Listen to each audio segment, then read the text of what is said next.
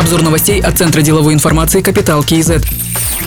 Принято очередное решение по восстановлению ряда сфер экономики. С 13 мая возобновятся внутренние авиарейсы с городами Шимкент, Актау, Уральск, Жесказган, Балхаш, Урджар и Зайсан. С 18 мая будет разрешена работа гостиничных комплексов, объектов общественного питания вместимостью до 30 посадочных мест и летних площадок. Также с 18 мая будут работать религиозные объекты, но заполняемость должна быть не более 30% от общей полезной площади. С июня планируется поэтапно возобновить внутреннее железнодорожное сообщение. Продажа билетов начнется с 15 мая.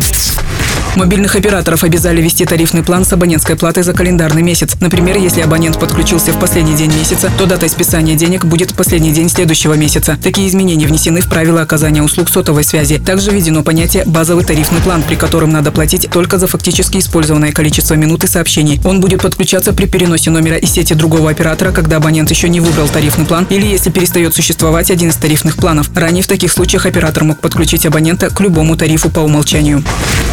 Премьер-министр Оскар Мамин поручил проработать вопросы перевода в онлайн-формат всех госуслуг и сервисов для населения и бизнеса. Работу должны завершить в третьем квартале текущего года. На подготовку концепции переформатирования электронного правительства и актуализации программы «Цифровой Казахстан» Оскар Мамин дал две недели. Он также поручил Акимам внедрить стандарт умного города по образцу городов Нур-Султан и Акколь. Действующие электронные платформы, такие как паспорт здоровья гражданина, биржа труда, система оплаты общественного транспорта и обеспечение счетчиками, должны применяться в регионах повсеместно, сказал глава правительства.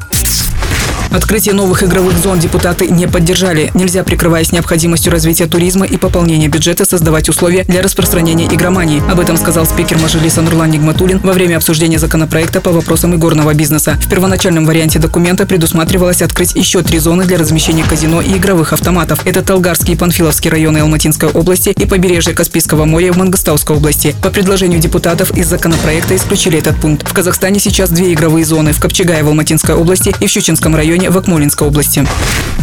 Падение ВВП Казахстана составит 3% в текущем году. Низкие цены на сырье, сокращение объемов добычи нефти и влияние пандемии коронавируса приведут к замедлению в секторах розничной торговли, транспорта и гостиничного бизнеса. Об этом говорится в отчете Европейского банка реконструкции и развития. По мнению аналитиков, Казахстан имеет достаточные финансовые возможности и валютные резервы для поддержки бизнеса и внутреннего спроса. В отчете говорится, что правительство принимало решение быстро, чтобы помочь пострадавшим предприятиям и домашним хозяйствам. Также эксперты ЕБРР прогнозируют, что в следующем году экономика Казахстана вырастет на 5,5 2,5%. Другие новости об экономике, финансах и бизнес-истории казахстанцев читайте на Капитал Киезет.